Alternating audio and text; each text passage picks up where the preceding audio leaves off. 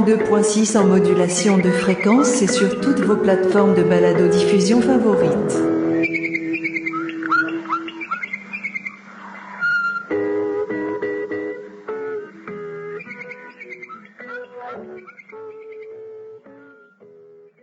Bonsoir et bienvenue, ou bonjour et bienvenue après tout. Tous nos auditeurs ne sont pas forcément sur le même fuseau horaire. Ce nouvel épisode de Radio Bertou, ce soir en compagnie de Monsieur Pretoria.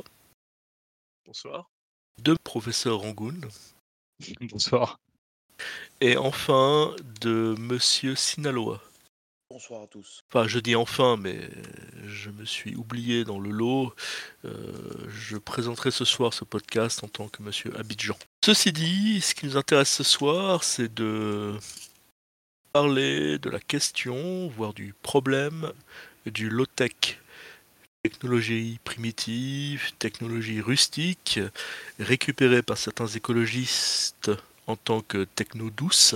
Le low-tech est un courant technologique assez important depuis une cinquantaine d'années, qui a beaucoup de fans chez de nombreux euh, survivalistes, prepistes, écologistes, etc. On peut rajouter tous les istes qu'on veut, adeptes de la décroissance ou adeptes de la résilience, adeptes de l'antifragilité. Faites votre choix. La question pour vous, qu'est-ce que c'est que le low-tech, monsieur Sinaloa? Alors très concrètement, le, le low-tech, c'est avant tout la, simplicité et la, résilience. Euh, et c'est surtout en opposition à un monde qui est archi compliqué, archi numérisé et euh, extrêmement interdépendant. Donc euh, pour moi, le low-tech s'inscrit dans carrément dans un, état d'esprit et dans une façon d'aborder les différentes problématiques du monde. C'est-à-dire faire simple, faire, euh, faire rustique, faire, euh, faire dans, le, dans, dans ce qui est résilient, dans ce qui, dans ce qui fonctionne, euh, mais dans ce qui fonctionne d'une façon simple et pas, et pas justement quelque chose de, oui, de dépendant et de et d'archi compliqué. Vous avez évoqué un terme, c'est celui d'état d'esprit parle souvent de technique, de tactique, d'approche stratégique, d'approche euh, gear porn, ce genre de choses. Moi j'aurais envie de donner deux exemples euh, fictionnels, ou du moins semi-fictionnels dans le cas du premier. La dernière fois nous avions évoqué le film euh, brillant La Légion saute sur Colvézi. Dans la vraie vie, dans, dans ce qui s'est vraiment passé lors de cette opération, les Français étaient équipés de matériel qui était à la limite de l'obsolescence là, on parle d'un élément de la Légion étrangère, des parachutistes euh, qui sont venus sans parachute pour des raisons bêtes mais classiques dans l'armée française. Ils ont dû récupérer du matériel zaïrois, donc des parachutes américains. On le voit dans une scène du film d'ailleurs où euh, les, hommes du rang sont obligés de se débrouiller avec euh, du fil de fer pour accrocher les parachutes à leur harnais. Mais ce qui est intéressant, c'est le témoignage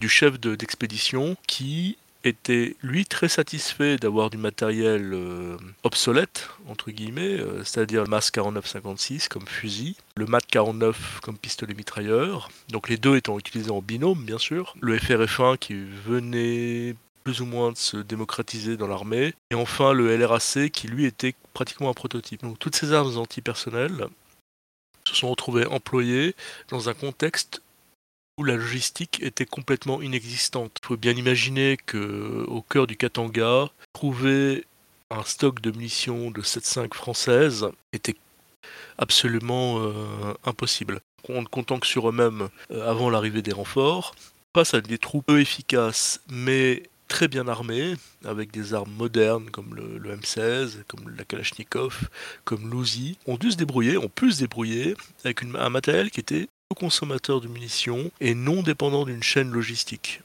Bonne introduction à ce que c'est le low-tech appliqué à une situation militaire. Un autre exemple que j'ai lu récemment d'un livre que je conseille euh, assez, facilement parce qu'il est assez sympathique à lire, euh, c'est Red Metal, Métal Rouge, Mark Greeny, qu'il a écrit en collaboration avec un lieutenant-colonel dont le nom m'échappe euh, à présent. L'histoire d'un raid opératif, euh, euh, j'allais dire soviétique, mais ça c'était l'époque de Tom Clancy, qui a écrit quelques ouvrages qui se rapprochent de ce Red Metal, mais du moins ça se passe plus ou moins aujourd'hui, en 2020-2022, l'ouvrage ayant été écrit lui en 2019. Raid opératif de, des Russes sur l'Europe, pour s'emparer d'un certain nombre de, positions avec un but stratégique euh, assez, assez puissant et je ne, je ne vous dévoilerai pas euh, maintenant pour ne pas vous divulgacher ce livre. C'est qu'on sent que le lieutenant-colonel euh, est lui-même attaché, ou du moins a un certain dégoût pour la culture élitiste et high-tech que prend euh, souvent l'armée américaine. Euh, on sent dans son, son agiographie du A-10, le, canon volant un, avion qui a bien meilleure réputation euh, dans les, les ouvrages, enfin dans les romans, les films et, les jeux vidéo qu'auprès de ses utilisateurs, mais ça c'est un autre problème. Mais il donne deux exemples. Le premier, c'est un des éléments du raid opératif, c'est une cyberattaque sur l'OTAN et l'OTAN se retrouve sourd et aveugle pendant de nombreuses heures euh, parce que tous les câbles de communication sont coupés entre les États-Unis et l'Europe. Les troupes sur place en Europe, donc en Allemagne, euh, prépositionnées en Pologne, etc., se retrouvent à devoir communiquer avec des radios, des bêtes UHF, les vieux de la vieille qui se retrouvent à encadrer les troupes euh, qu'ils ont à leur disposition euh, sont énervés parce que euh, leurs petits jeunes ne savent pas se servir d'une foutue radio. Ils doivent réapprendre à toute vitesse parce que c'est leur seul moyen de pouvoir communiquer. Il n'y a plus de Natel, il n'y a plus de téléphone satellite, il n'y a plus d'internet. Donc qu'est-ce qui reste? La radio. ça je trouve c'est assez rigolo comme façon de, de rentrer une fois de plus dans le low-tech. Et l'exemple le plus frappant, c'est les troupes de réaction rapide de l'OTAN ont détecté avant le déclenchement de l'attaque proprement dite des éléments Spetsnaz de, donc de l'armée russe euh, dans les Alpes euh, dans les Alpes allemandes dans une petite station de ski. Ils ne savent pas à quoi ils ont affaire mais ils sentent qu'il y a quelque chose qui pue. Donc ils y vont faire une levée de doute et puis bah, évidemment ça se passe très mal. Les types sont relativement bien équipés puisque ce sont des forces spéciales française en l'occurrence, mais ça, n'a pas vraiment d'intérêt dans le, cadre de l'histoire.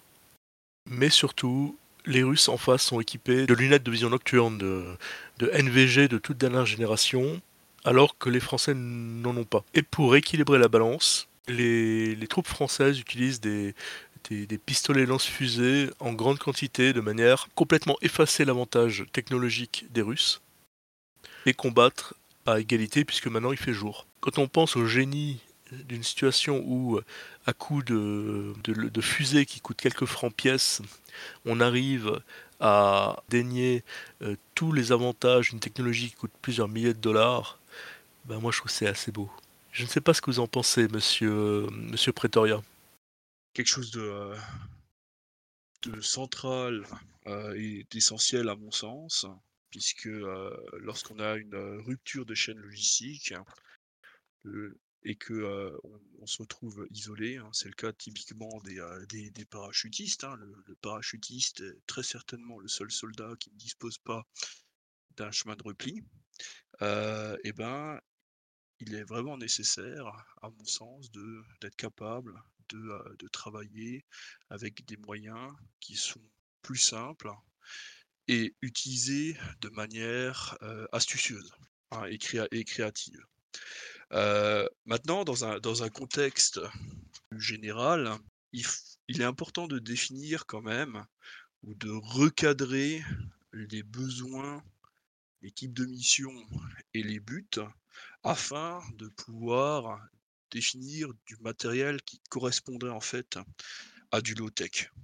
Hein, et c'est le point de départ d'une réflexion. Encore une fois, c'est c'est pas quelque chose qui, qui est simple. C'est beaucoup plus simple, intellectuellement parlant, d'avoir des solutions qui sont complexes quitte à ce que ça devienne des usines à gaz ou ce qu'on appelle des cathédrales militaires, qu'à l'inverse, avoir une réflexion importante et aboutir à des systèmes simples et résilients et faciles à instruire en plus. Ça, c'est quelque chose qui est, qui est important parce que on se focalise sur le matériel, mais s'il n'y a personne pour servir le matériel, euh, on appelle ça un dépôt. Merci d'avoir euh, recadré le débat. Radio Berthoud, justice nulle part. Monsieur Angoun, je crois que vous avez quelque chose à Oui, euh, rajouter. absolument. Je, je souhaiterais rebondir sur ce que disait mon collègue Monsieur Sinaloa sur le fait que c'est aussi un état d'esprit, ou c'est avant tout un état d'esprit. Et euh, c'est vrai que si l'on regarde le low-tech de la perspective euh, d'une d'une personne euh, dont c'est le, le choix personnel de décider de son équipement, en termes d'état d'esprit, c'est quand même d'accepter un certain reality check. Euh, c'est-à-dire d'accepter de répondre honnêtement par rapport à soi-même aux questions qui sont qui je suis, où je suis et qu'est-ce que je fais. Euh, je pense que ça c'est c'est un point clé puisque si on y répond honnêtement, on enlève toute notion d'ego qui, qui en fait euh, pollue la, décision ou pollue les, les choix qu'on peut faire. On, on se recentre vers quelque chose de, de très pragmatique. Monsieur Angoun, pourquoi, à votre avis, en 2023, cette voie, cet état d'esprit est-il un tel repoussoir pour nos contemporains?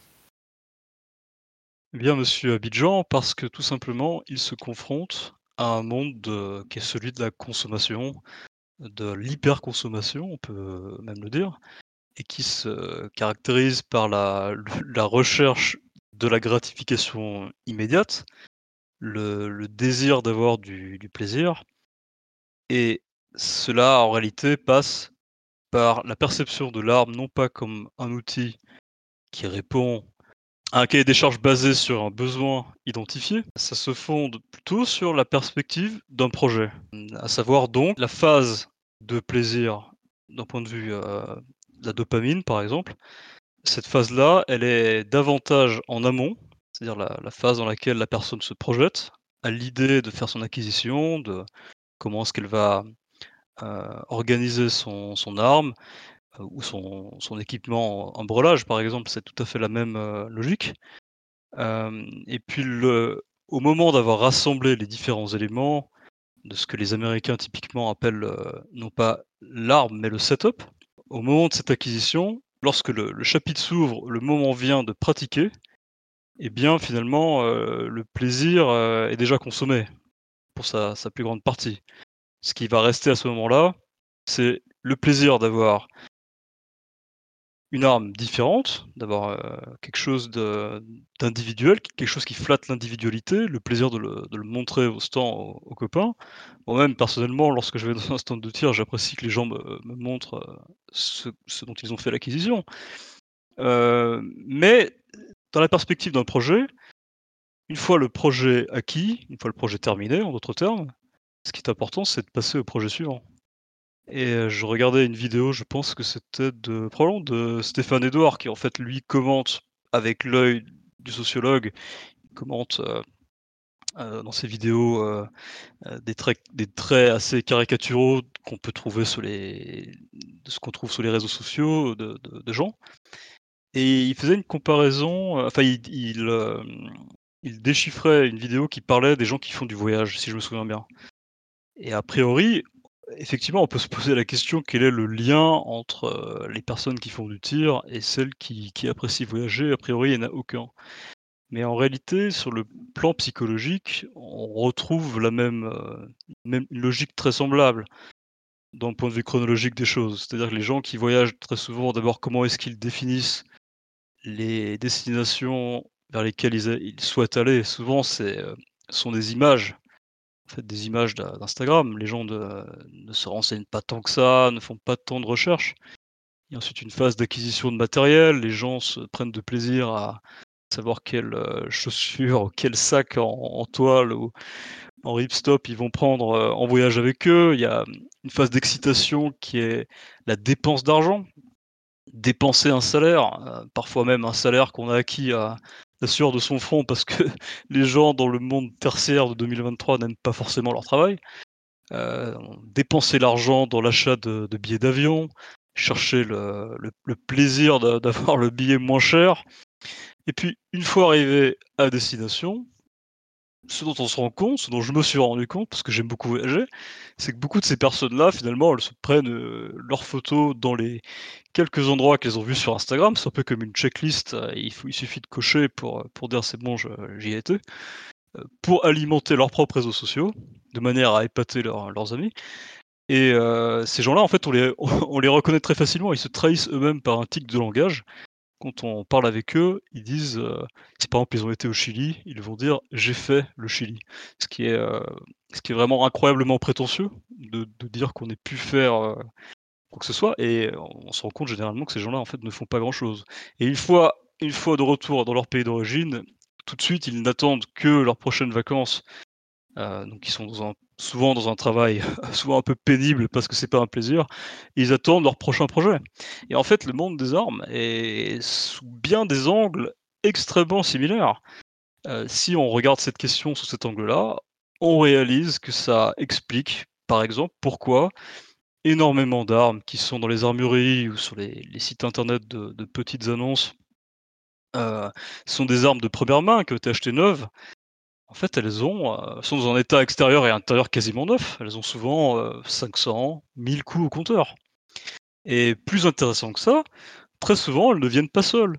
Elles sont un package en fait. Euh, l'arme nue n'est pas vendue comme telle. Elle est vendue avec, vous trouverez le garde-main acheté séparément, la lampe Surefire, l'aimpoint, la dotation de 7 chargeurs qui vient avec.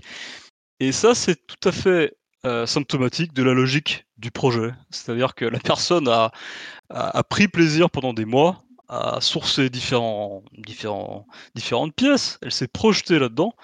Et une fois à l'usage, elle se rend compte, bon, peut-être c'est pas ce dont j'avais besoin, ça correspond pas. Ou une fois que je l'ai montré à, mes copains, ok, il faut que je passe à autre chose.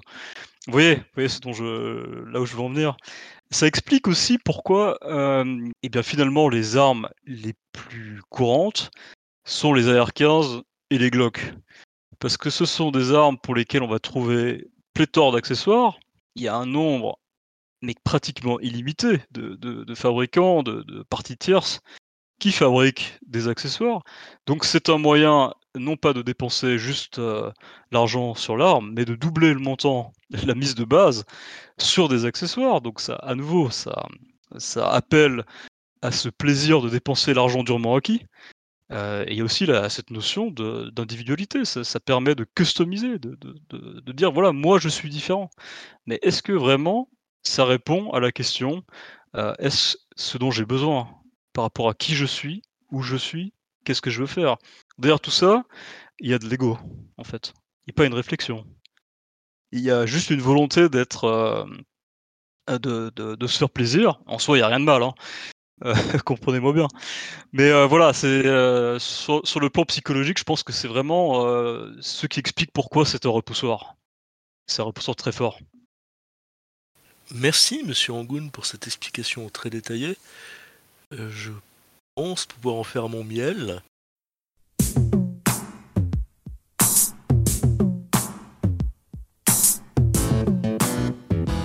Radio Bertou 102.6 en modulation de fréquence et sur toutes vos plateformes de balado-diffusion favorites.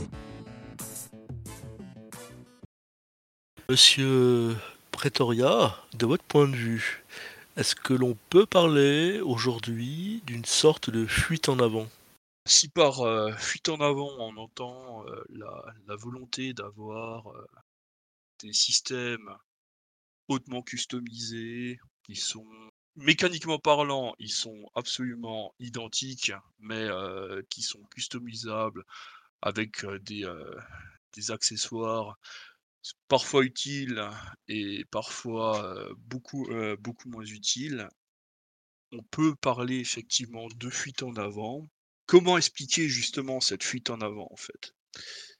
Un des facteurs, c'est la composante culturels, respectivement l'influence des euh, cinématographiques d'Hollywood, euh, celui des réseaux sociaux, celui de YouTube. Euh, à une époque beaucoup plus ancienne et dans une moindre mesure les forums internet. Et en fait, il en, il en, résulte pardon, une forme de mimétisme. C'est-à-dire que on recherche la confirmation que c'est le bon choix sur des, icônes culturelles ou des référents techniques qui sont des influenceurs ou dans, un cercle beaucoup plus, plus proche, dans les structures de tir. Ce qui explique partiellement, en, tout cas, ce quasi-monopole des systèmes dérivés du Glock et des AR-15, puisque très très souvent, bah, il n'y a plus que ce genre de systèmes qui sont présents dans, dans le paysage du, immédiat du tireur. Et donc, il n'y a pas de possibilité de, de d'avoir une information je dirais pas contradictoire, mais complémentaire. Hein. On se retrouve avec un, système technologique qui est euh, euh, pratiquement unique. Euh, et si on enlève tous les accessoires, en fait, on se retrouve avec un système qui a des avantages, certes, et souvent l'avantage principal, c'est sa customisation, mais un certain nombre d'inconvénients notamment des, des problèmes de maintenance qui peuvent être, qui peuvent centraux. Une autre composante qui est relativement nouvelle, qu'on observe, ce sont les, phénomènes d'unboxing. Et non, il ne s'agit pas juste de faire un unboxing sur la, le dernier kit pour se repoudrer le nez je ne fais pas référence aux personnalités du showbiz, bien sûr, euh, mais la cosmétique, euh, ou euh, le, dernier set collector d'un jeu vidéo à, la mode qui vient de sortir. Mais on le voit également dans la composante des armes. Et parfois, ça donne des, situations qui sont un petit peu gênantes, puisque le unboxing ou les influenceurs internet étant majoritairement anglophones, ils ont des sets qui sont adaptés à la législation locale et il peut survenir, des, différences entre ce, que, ce qui est livré aux USA et ce qui est livré par exemple en Europe. un autre aspect qui est assez visible, en tout cas si on est dans le domaine de l'instruction du tir, c'est que les vidéos euh, qui, montrent des, démonstrations de tir, euh, souvent, elles ne sont que le monde de YouTube, le monde de la, de la vidéo, c'est le monde de la façade. C'est-à-dire que on, met tout en avant, tous les moyens techniques et cinématographiques, quelque part, pour que l'image ressorte bien. Sauf que pour tous ceux qui ont dû être dans des impliqués dans des vidéos, hein, la manière dont on travaille dans le monde réel et la manière dont on tourne pour montrer quelque chose, ce sont deux choses qui sont complètement différentes. Et en réalité, ces vidéos d'instruction du tir ne sont que des appels pour amener la personne à participer à des instructions payantes. Et ça, c'est une réalité qu'il faut bien comprendre. Pour en revenir à la composante technologique pure, respectivement la high-tech, pourquoi est-ce qu'on a une telle fuite en avant? Pourquoi est-ce qu'on utilise des moyens techniques? C'est très très souvent pour compenser les lacunes de l'instruction ou une instruction en autodidacte. qui est aussi une pratique qui se, qui se passe assez, assez régulièrement.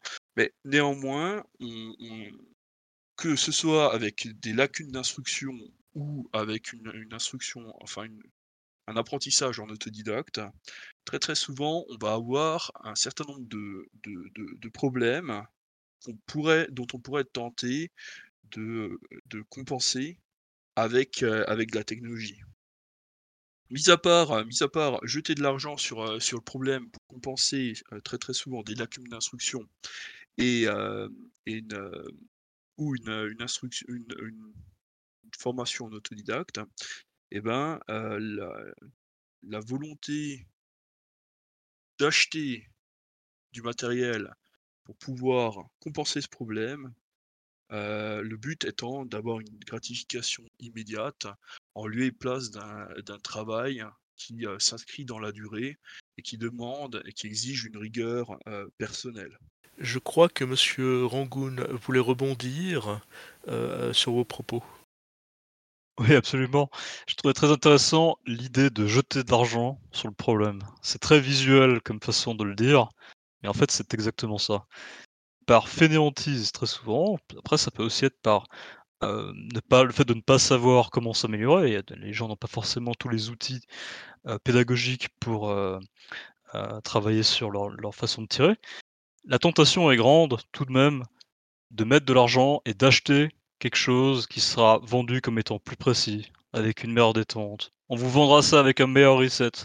Et ça, sont finalement les critères qui sont systématiquement déballés dans, les vidéos que, qui inondent YouTube, des vidéos d'influenceurs, des vidéos de placement de produits. Et euh, c'est pour ça, je pense que euh, dans, chez ces personnes qui ont une incertitude, qui ne sont peut-être pas sûres d'elles-mêmes, euh, parce qu'elles se disent, bon, ma performance de, de, tir n'est pas très bonne, je ne suis pas très précis, je mets un peu des coups en bas à gauche, etc.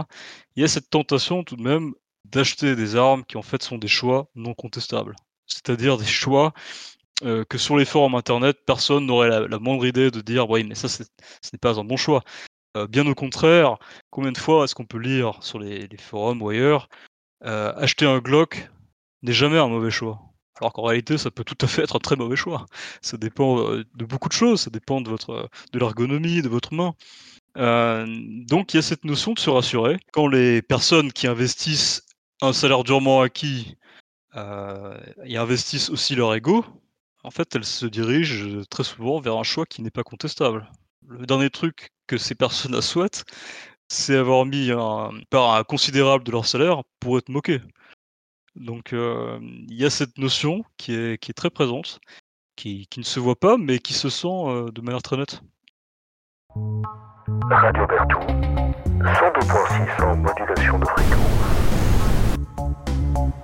et en podcast sur vos applications de balado-diffusion préférées.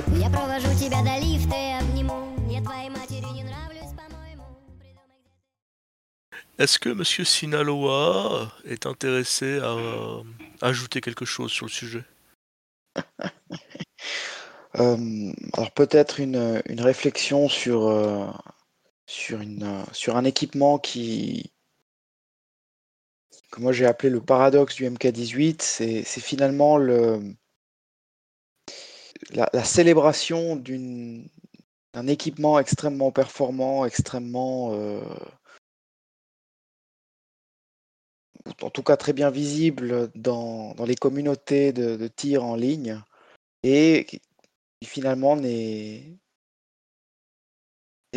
est, mal exploité ou n'est pas n'est pas tout à fait compris par les personnes qui se, qui se laissent, euh, qui se laissent tenter par son esthétique. Euh, le MK18. Vous voulez dire que le, que le Mark 18 est une arme de merde? Je ne suis pas en train de dire que le Mark 18 est une arme de merde. Je, suis simplement en train de dire que. Vous avez le droit de le, de le penser. Il y a beaucoup d'esthétique. Moi, moi, moi, je le pense très fortement, il faut le savoir. Oui, bon, après, votre amour pour les plateformes AR n'est pas un secret.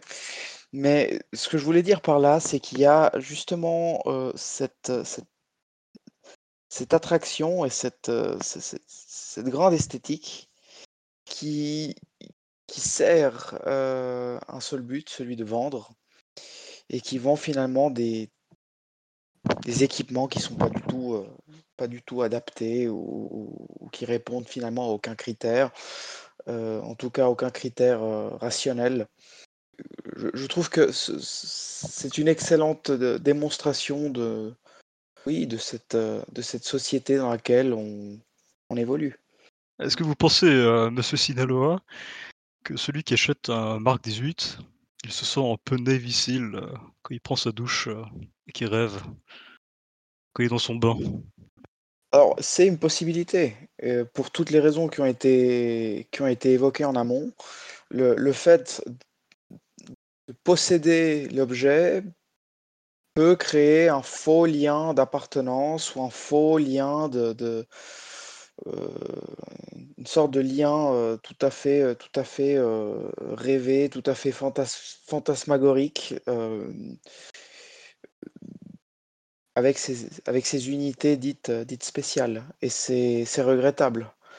Euh, on, croisera donc des gens qui ont euh, finalement le MK18 au rabais le plus souvent, parce que c'est à nouveau, le, il s'agit d'équipements qui sont des, des- équipements pensés et, en tout cas euh, distribués sur cahier des charges par un État. hein. Le MK18 a été notamment pensé à Crane dans le Indiana. Pas sûr que, que beaucoup de fans d'esthétique soient pleinement, euh, pleinement au courant du cahier des charges précis.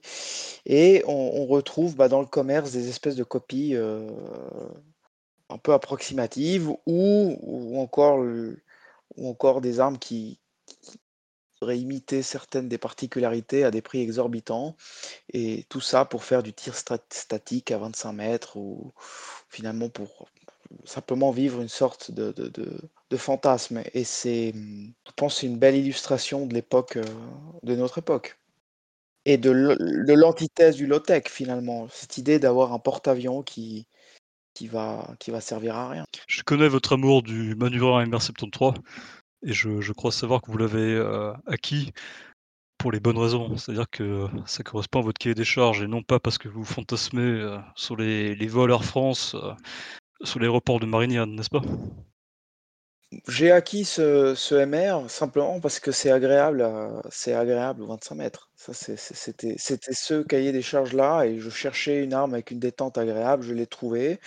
Après, c'est pas interdit de rêver, c'est pas interdit d'avoir euh, un intérêt pour euh, les numéros euh, de référence au temps, euh, pourquoi pas. Mais La question du, du fantasme, c'est pas quelque chose qu'il faut juger. Chacun a le droit de dépenser son, son temps, son énergie, son argent de la manière, de la manière qu'il entend.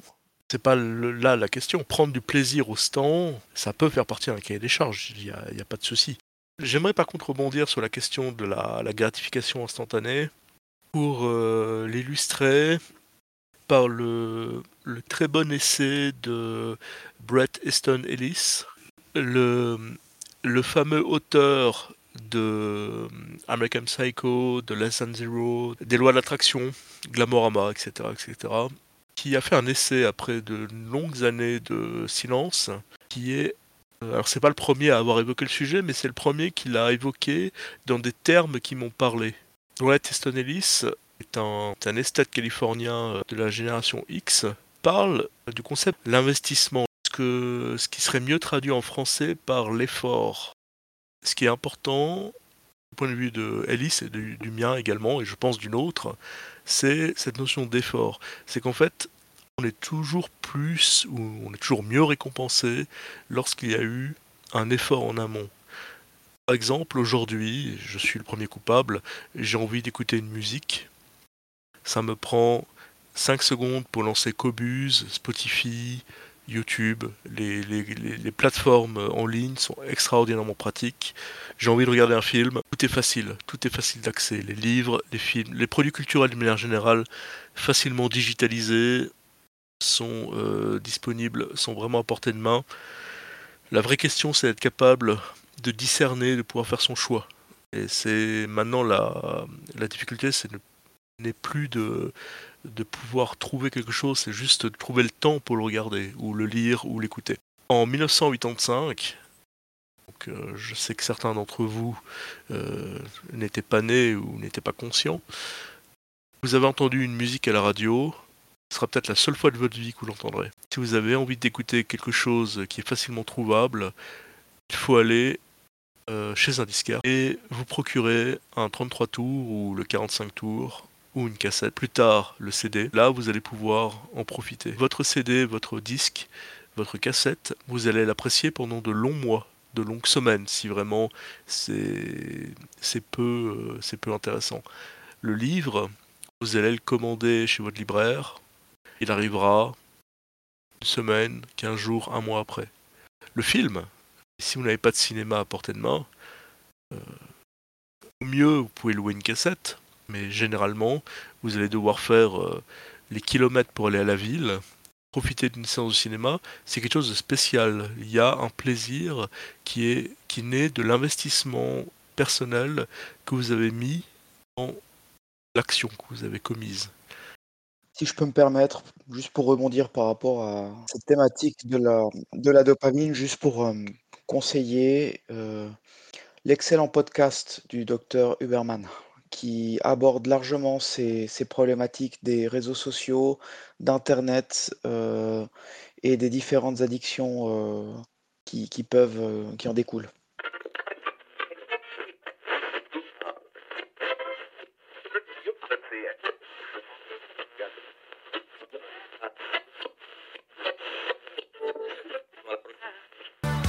Radio Bertou, 102.6 en modulation de fréquence et sur toutes vos plateformes de balado-diffusion favorites.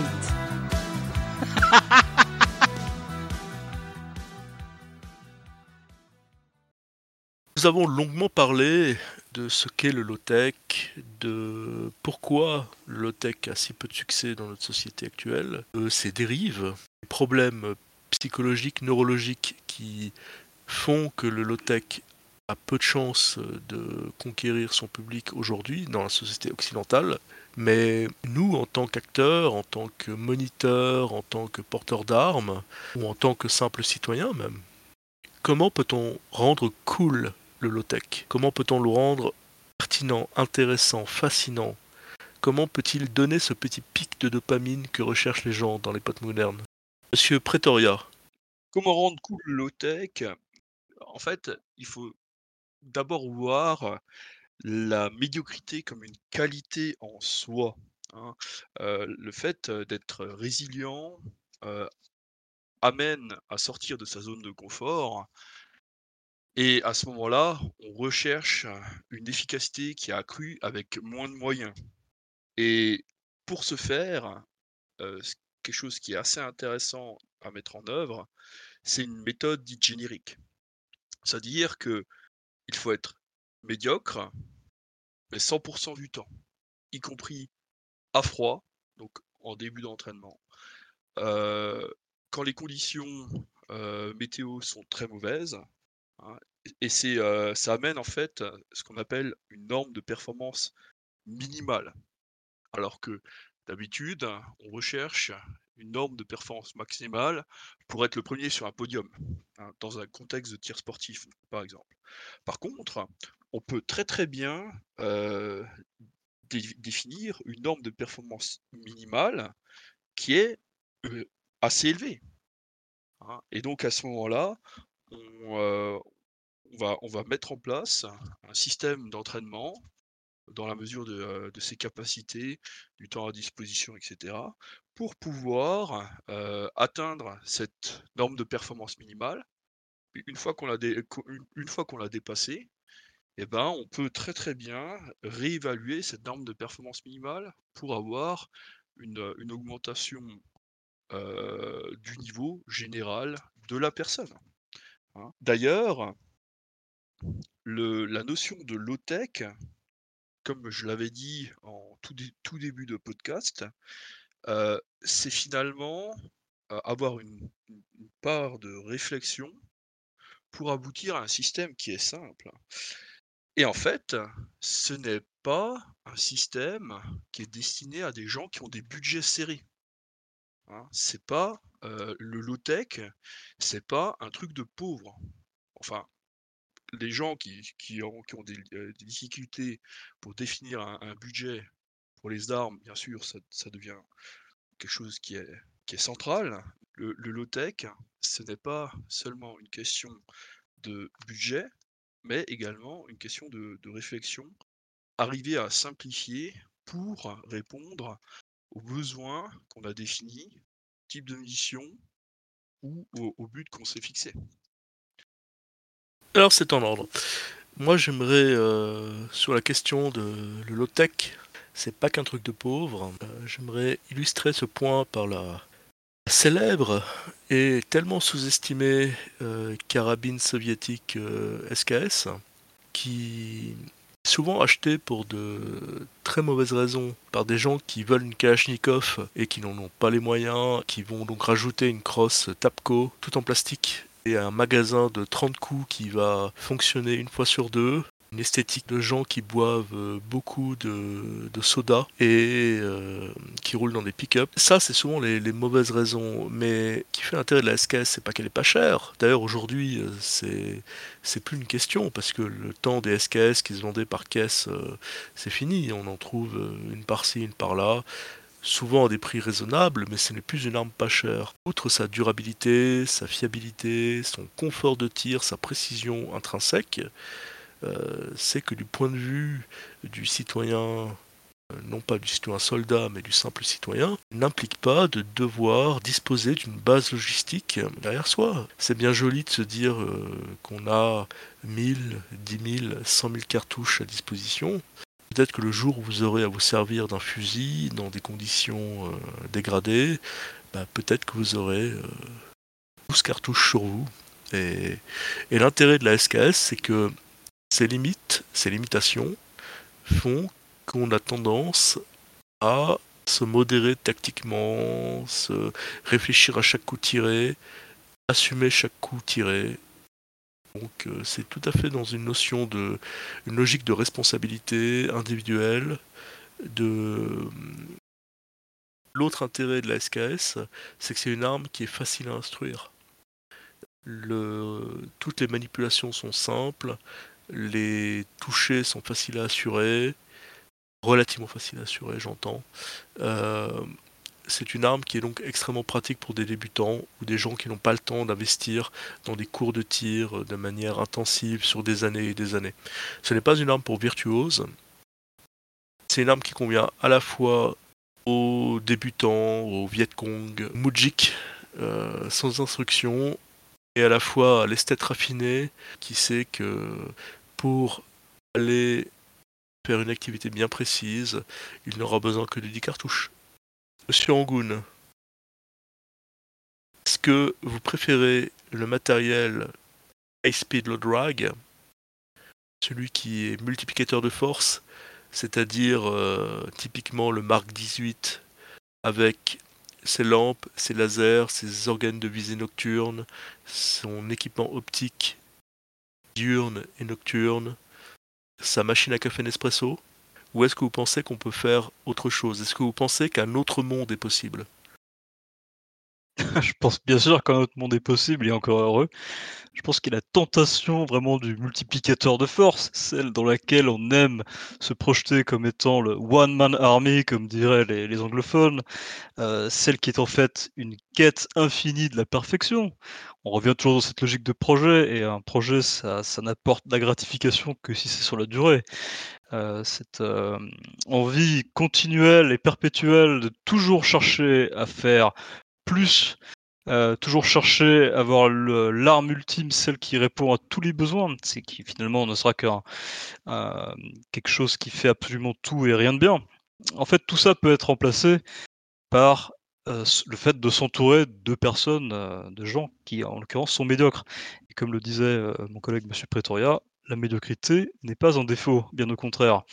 Donc, je vous encourage plutôt à s'orienter vers le monde de l'extérieur, à rencontrer des gens, à pratiquer le tir avec vos amis, vous faire d'autres amis, euh, plutôt que de passer votre euh, existence dans l'obscurité à aller sur des sites internet qui n'ont que des gadgets à vendre.